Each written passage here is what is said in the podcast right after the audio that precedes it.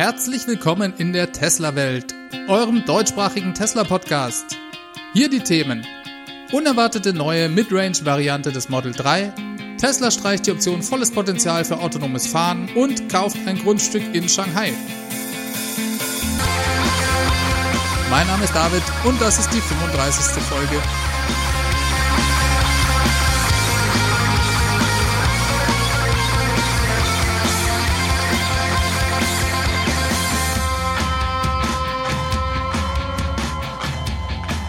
Ja, willkommen zurück in der Tesla-Welt. Ich freue mich, dass ihr wieder mit dabei seid und begrüße euch wie immer ganz herzlich zu einer halben Stunde mit dem neuesten rund um das Thema Tesla. Erstmal einen kurzen Hinweis in eigener Sache. Hört ihr irgendeinen Unterschied? Ich bekomme immer wieder Feedback von Leuten, die mir nützliche Hinweise zur Soundqualität dieses Podcasts geben. Dafür bin ich sehr dankbar, denn nur so kann ich mich verbessern ich versuche natürlich hier mal alles zu geben und arbeite auch daran, mich stetig zu verbessern. Aber gerade weil man eben dadurch manchmal zu tief selber drin steckt, kann man nicht immer alles unabhängig beurteilen. Von daher ist Feedback von außen sehr wichtig und ich freue mich, wenn sich Leute die Zeit nehmen, um mir konstruktive Hinweise dazu zu geben.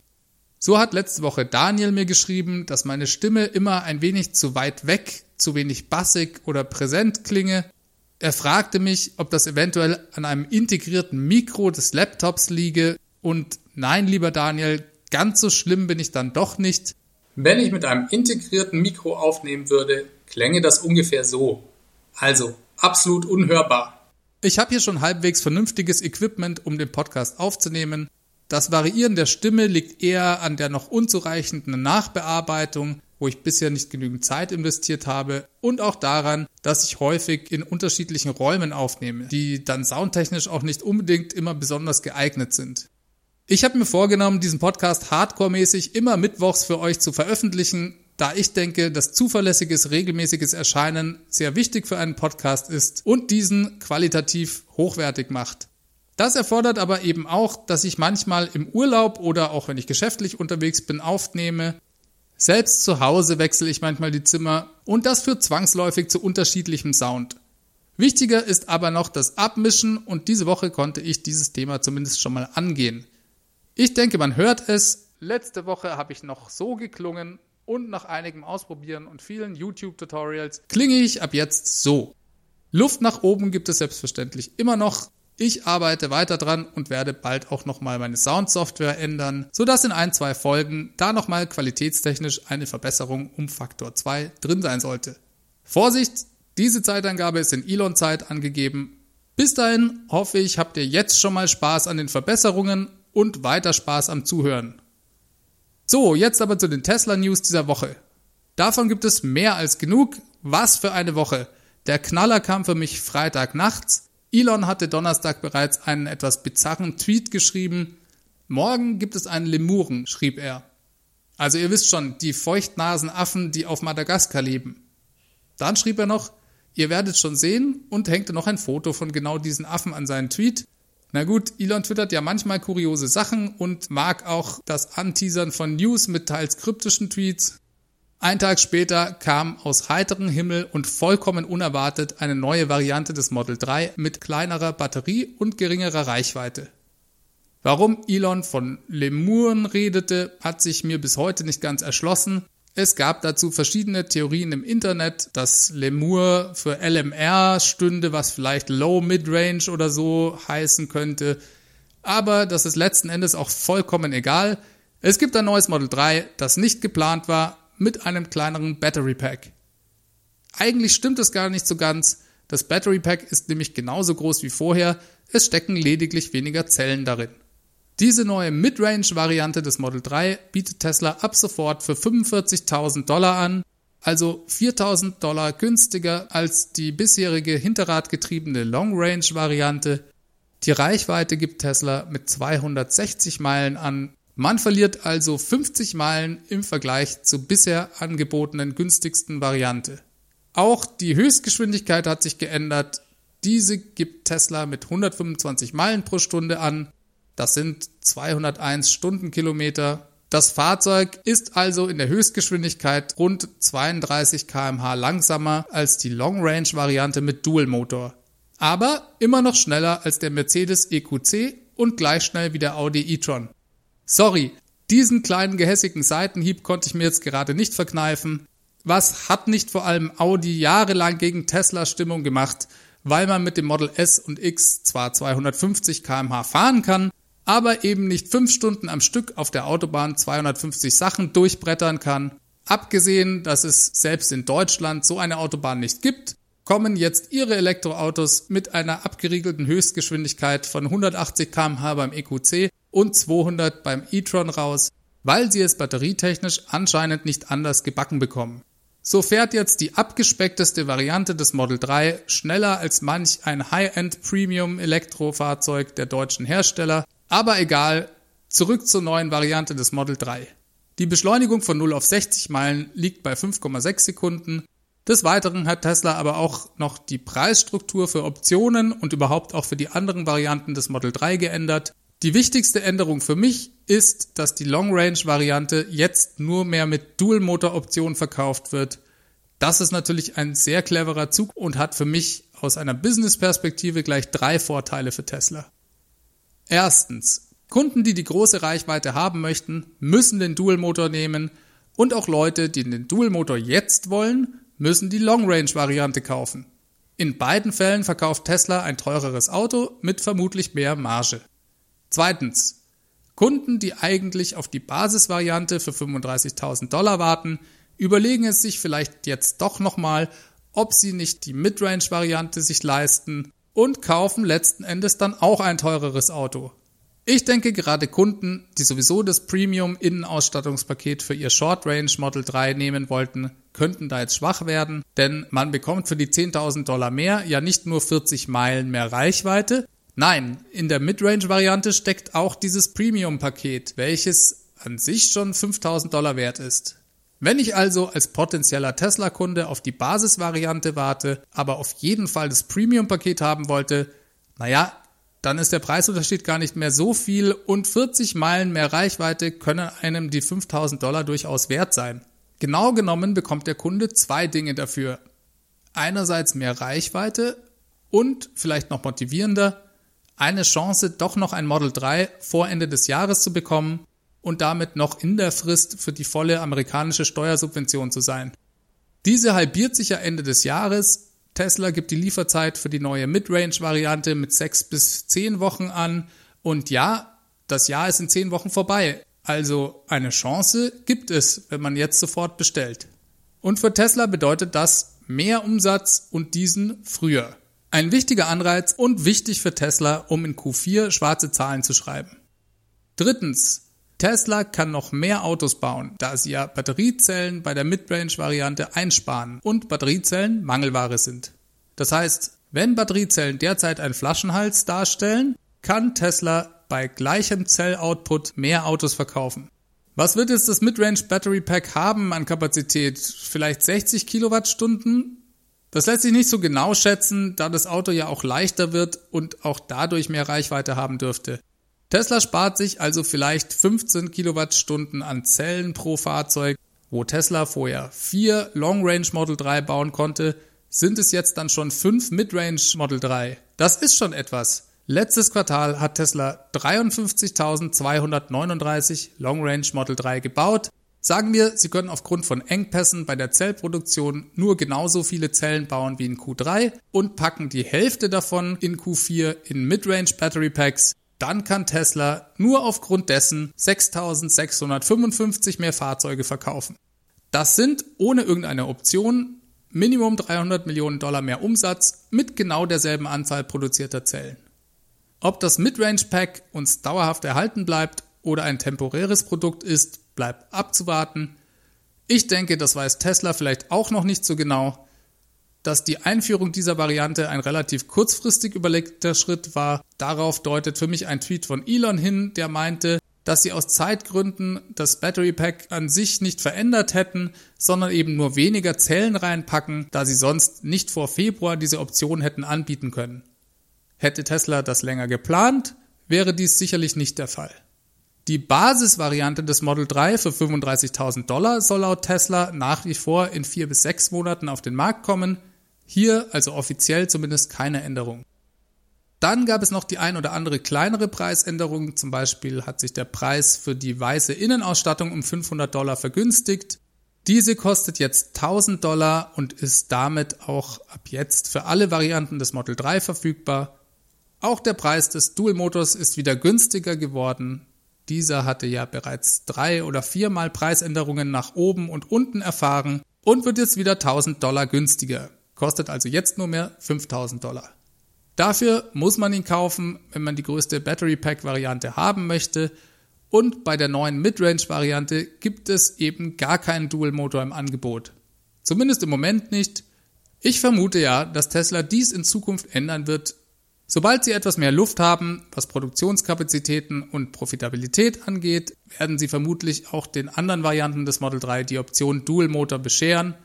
Zumindest war dies ursprünglich so versprochen worden. Dann gab es noch eine letzte kleine Änderung im Online-Konfigurator. Diese betrifft die Performance-Variante des Model 3. Hier hat Tesla die Beschleunigungswerte korrigiert. Bisher wurden da 3,5 Sekunden von 0 auf 60 Meilen pro Stunde angegeben. Jetzt schreibt Tesla 3,3 Sekunden. Dahinter verbergen sich keine technischen Änderungen und auch kein Software-Update, soweit bisher bekannt. Vermutlich hat die Praxis einfach gezeigt, dass das Performance Model 3 diese Werte bringt und Tesla hat dies jetzt offiziell korrigiert. Freies Supercharging für sechs Monate. Auch das Referral-Programm wurde jetzt nochmal geändert und es gibt wieder mal, wenn sich ein Kunde von einem anderen darüber werben lässt, sechs Monate lang freies Supercharging dieses Mal sogar für alle Varianten des Model 3, obwohl es auf Dauer nicht nachhaltig ist, Kunden massenhaft freies Supercharging zu ermöglichen, benutzt dies Tesla immer wieder, um ihre Quartalsergebnisse zu verbessern. Okay, sie limitieren es dieses Mal auf sechs Monate. Dadurch begrenzen sie auch den Schaden in Anführungszeichen. Ich bin mal gespannt, wie oft sie diesen Joker noch aus dem Hut zaubern werden.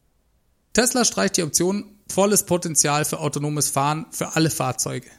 Ja, dies war eine Änderung, die gleichzeitig mit der Einführung der Midrange-Variante des Model 3 erfolgte. Im selben Zug hat Tesla die etwas umstrittene Option Potenzial für volles autonomes Fahren aus dem Konfigurator gestrichen. Diese kostete bei Neukauf eines Fahrzeugs als Option 3600 Euro in Deutschland. Wer diese nachträglich aktivieren wollte, zahlte bisher 5200 Euro. Diese war deshalb umstritten, da Tesla sie bereits seit zwei Jahren, seit Einführung der Hardware 2 im Angebot hat, ohne den Kunden bisher irgendeinen Gegenwert zu bieten. Der einzige Gegenwert war vielleicht die Kostenersparnis, wenn man die Option direkt bei Neukauf mitgebucht hat. Jetzt ist diese Option erstmal vom Tisch.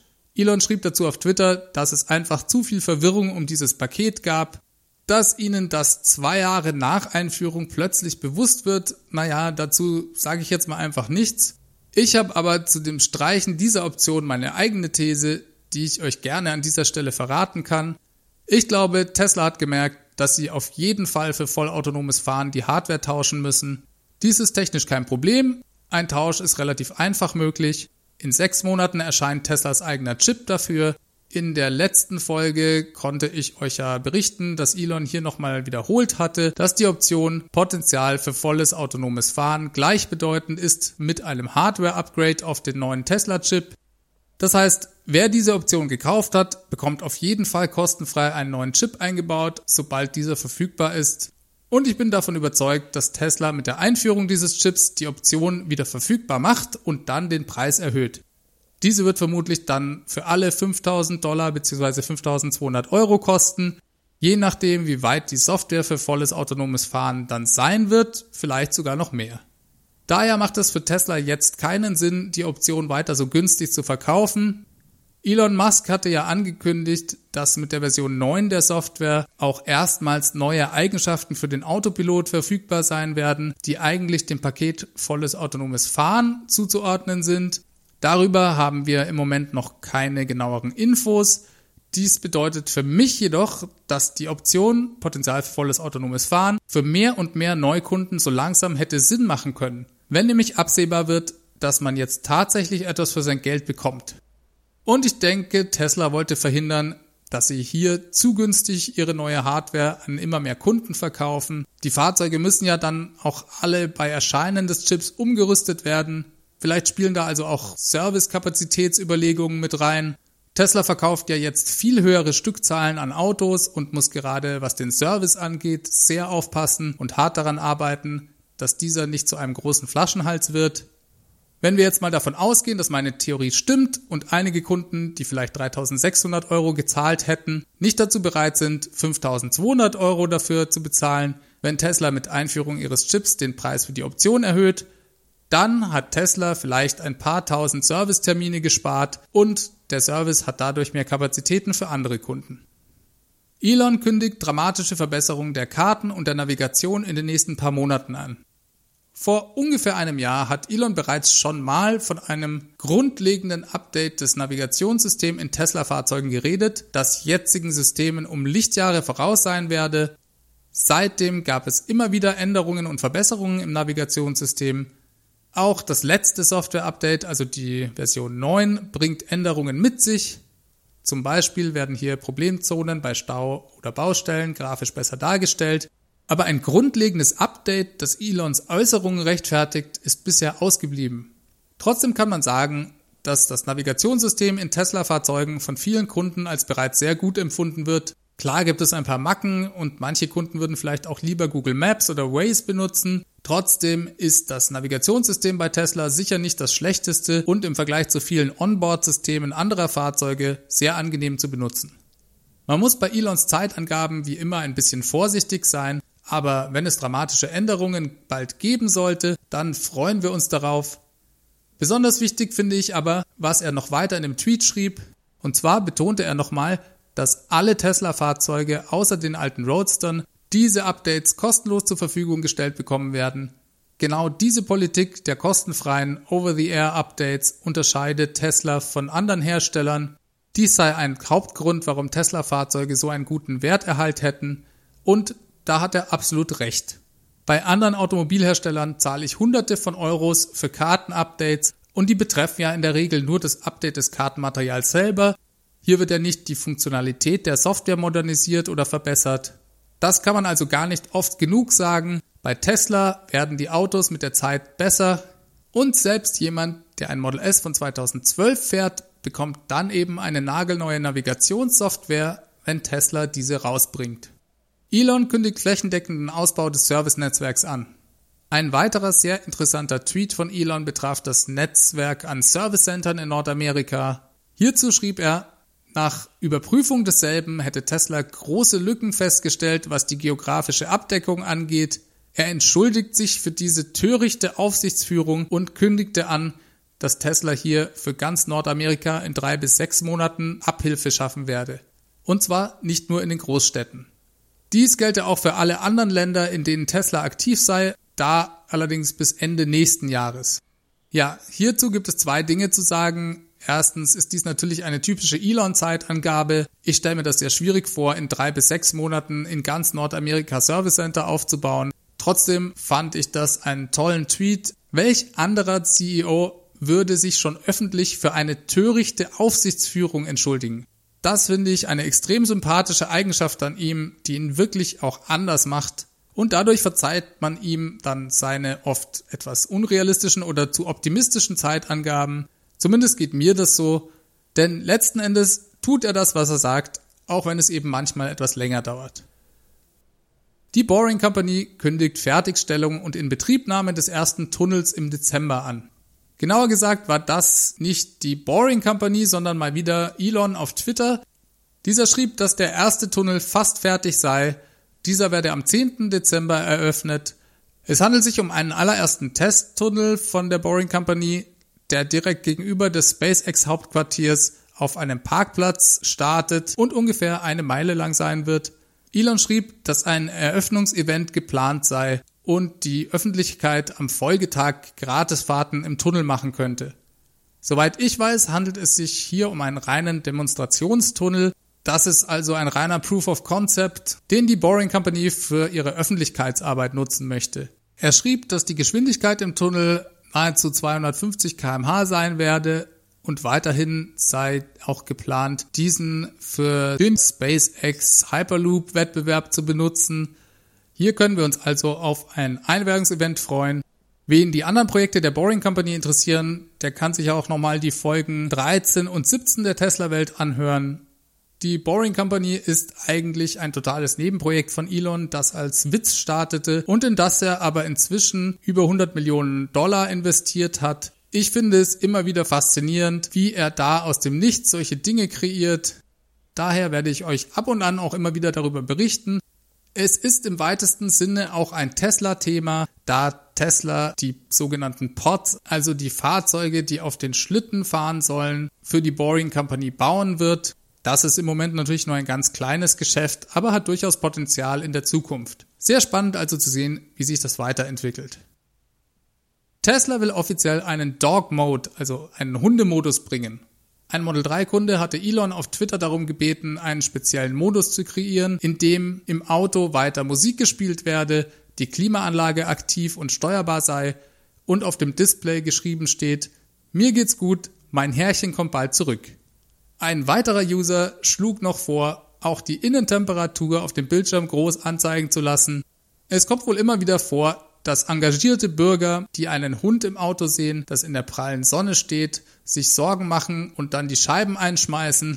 Tesla hatte bereits mit Softwareversion 8 2016 die Möglichkeit geschaffen, die Innenraumtemperatur für mehrere Stunden durch die Klimaanlage weiter regeln zu lassen, selbst wenn das Auto ausgestellt ist. Dies wurde von Tesla damals auch eingeführt, um Kinder oder auch Hunde mal im Auto lassen zu können. Allerdings weiß der Durchschnittsbürger natürlich eben nicht, dass ein Tesla dies kann. Daher diese Vorschläge von Kunden. Elon fand die Ideen gut und bestätigte, dass dies umgesetzt werden soll. Ob Steine schmeißende Bürger in ihrer verzweifelten Sorge um die Vierbeiner jetzt die Zeit finden, Nachrichten auf dem großen Screen zu lesen, sei mal dahingestellt. Klasse ist aber zu sehen, was mit Software alles möglich ist. Und immer wieder faszinierend finde ich auch dass man als Tesla-Kunde direkt Feedback an den CEO des Unternehmens schicken kann, der das dann liest, wenn man viel, viel Glück hat und sogar zurückschreibt, wenn ihm die Ideen gefallen. Tesla kauft ein 860.000 Quadratmeter Grundstück in Shanghai und beginnt mit dem Bau der Gigafactory 3. Ja, dies nur ein kurzes Update zu einer Meldung von letzter Woche. Da hatte ich euch ja gesagt, dass Tesla auf ein großes Grundstück in Shanghai geboten hat. Der Deal ist inzwischen durch Tesla konnte das Grundstück erwerben und es gab diese Woche sogar ein Video, in dem gezeigt wird, wie erste Arbeiten auf dem Grundstück bereits begonnen haben. Tesla hat das Ganze erstmal planieren lassen und auch erste Dinge wie Kanalarbeiten und so weiter wurden schon begonnen. Anscheinend hat Tesla auch wie angekündigt sich dazu Geld von lokalen Banken besorgt. Genauere Infos gab es dazu nicht. Es gibt auch keinerlei Update, wie lange denn der Bau jetzt dauern soll. Tesla hatte ja mal grob gesagt, dass sie von Beginn des Bau an ungefähr zwei Jahre brauchen werden, bis die ersten Autos vom Band laufen. Vielleicht erfahren wir hierzu auch ein bisschen mehr während des nächsten Earnings Calls. Produktionsrate des Model 3 weiter stabil. Auch diese Woche gab es wieder ein Update, was die Produktionszahlen des Model 3s angeht. Diese Meldung hat immer der Online-Blog Electric, der sich da auf Insiderquellen bei Tesla beruft, diese haben sich ja in der Vergangenheit als sehr verlässlich erwiesen und dieser Quelle zufolge hat Tesla in der letzten Woche rund 6800 Fahrzeuge, davon 4800 Model 3 produziert. Damit liegen sie bei 12.200 Model 3 im Oktober und etwas über 18.300 Fahrzeugen insgesamt. Das ist der Stand 19. Oktober. Und die wichtigste Meldung ist, dass Tesla es weiter geschafft hat, ungefähr 1000 Fahrzeuge pro Tag zu bauen. Damit sind sie ganz knapp vor der 5000er Marke pro Woche für das Model 3. Auch wenn diese inoffizielle Veröffentlichung von Zahlen die Überraschung am Ende des Quartals kaputt macht, so ist es doch gut zu sehen, dass Tesla jetzt nachhaltig immer mehr Autos produzieren kann. Sehr gespannt bin ich auch, ob die Einführung der Midrange-Variante des Model 3 in diesem Quartal hier noch deutliche Steigerungen der Produktionsrate pro Woche zulassen oder ermöglichen. So, damit sind wir schon wieder am Ende angekommen. Ich hoffe, euch hat's Spaß gemacht. Wir hören uns nächste Woche wieder. Ihr könnt mir wie immer Feedback an feedback@teslawelt.de schicken. Wenn ihr Lust habt, zeichnet mir einen Audiokommentar mit eurem Handy auf, den einfach auch per E-Mail an mich schicken oder ruft die 0211 9763 2363 an. Dort könnt ihr mir eine Nachricht hinterlassen. Auf Twitter findet ihr mich, TeslaWelt. Und wie immer der Hinweis, Bitte bewertet mich auf iTunes oder in eurer Podcast-App. Ich freue mich, wie gesagt, immer über Feedback und der Podcast steigt dadurch auch noch im Ranking bei iTunes. Ich bin übrigens kommenden Sonntag am Hockenheimring beim Festival-Event. Vielleicht sehe ich ja den einen oder anderen da von euch. Würde mich sehr freuen. Ansonsten wünsche ich euch eine ganz gute Woche. Bis zum nächsten Mal. Macht's gut. Ciao, ciao.